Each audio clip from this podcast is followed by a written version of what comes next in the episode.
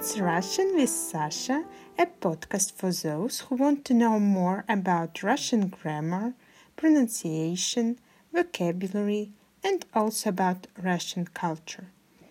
I invite you to visit my Instagram and Facebook pages where I daily put a card with a grammar or pronunciation rule with a curious word or expression.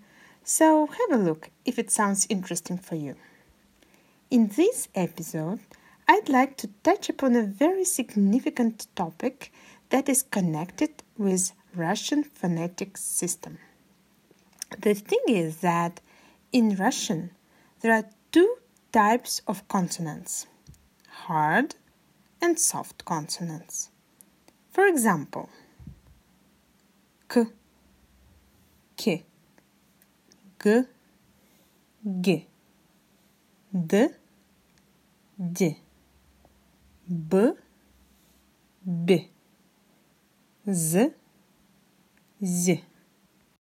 They sound very similar. However, they are completely different. And sometimes the meaning of the word depends on the use of hard or soft consonant. For example, there is a word ugal and there is a word ugal угол, уголь. Okay, you see the difference?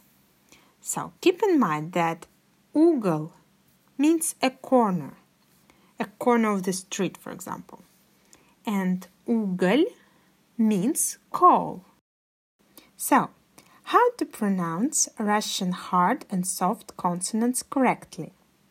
In this episode, we'll have a look at five hard and five soft consonants. K, G, D, B, Z, K, G, D, B, Z. First thing I want to focus your attention on is that when you pronounce hard consonants, your tongue is firm, hard K, G, D, B, Z. Try with me. K, G,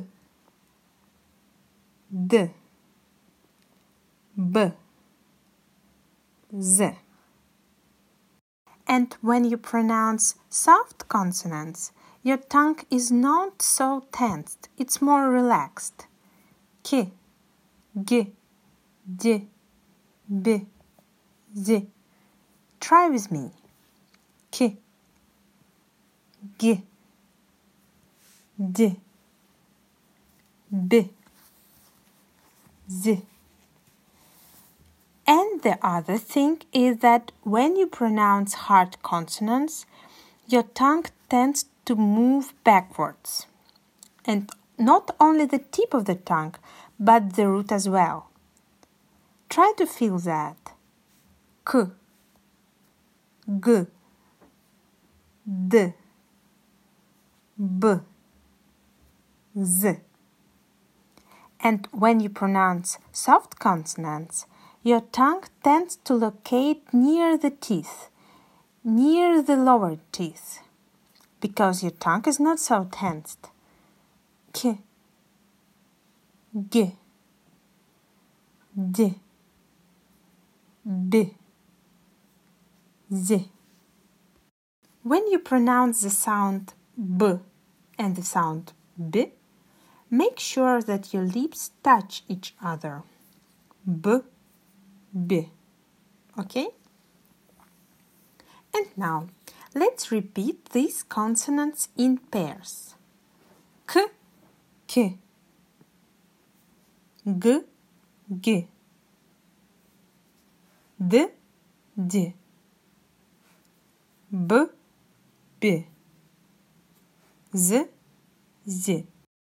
Okay, let's have a look at the vowels that indicate hard and soft consonants. Indicate that before them is a hard or a soft consonant. Vowels A, O, U, E, I go after hard consonants and vowels E, Y, U, Ya after soft consonants.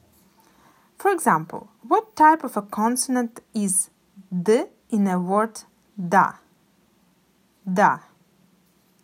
Is it hard or soft? Da. Yeah, it's hard. Да-да, for example. Ты пойдешь со мной? Да-да, пойду. Are you going with me? Yes, yes, I am. If you pronounce да-да with a soft d, you'll get дядя or дядя. Дядя means uncle. And after d is a vowel ya, дядя. Because ya it's an indicator of a soft consonant.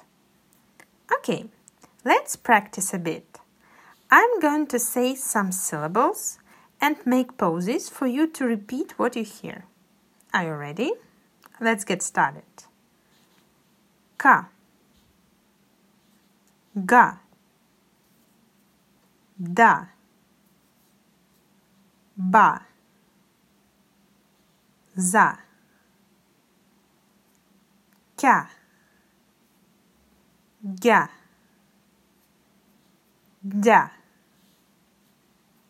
бя, зя, к, г, д, б, з, ке, ге, де, бе, зе. Okay, and now pull the lips a bit forward and repeat after me. Ko, go, do, bo, zo. And now pull the lips forward as if you want to kiss someone. Ku, gu, du, bu, zu. And now soft consonants. Q, gu, ju, bu, you. And now pull the tongue backwards, smile, and try to pronounce. К, г, д, б, з. Pull the tongue forward to your lower teeth, smile, and say ки, ги, ди, би. Z. Okay, was it difficult? Did you manage to pronounce all the sounds correctly? What do you think? And also tell me, do you feel that your tongue is very tired after all these exercises? I'm looking forward to your reply. You can write me on Instagram or Facebook. The links are in the description. So, Thank you very much for your attention and don't forget to subscribe if you like my podcast. Bye bye.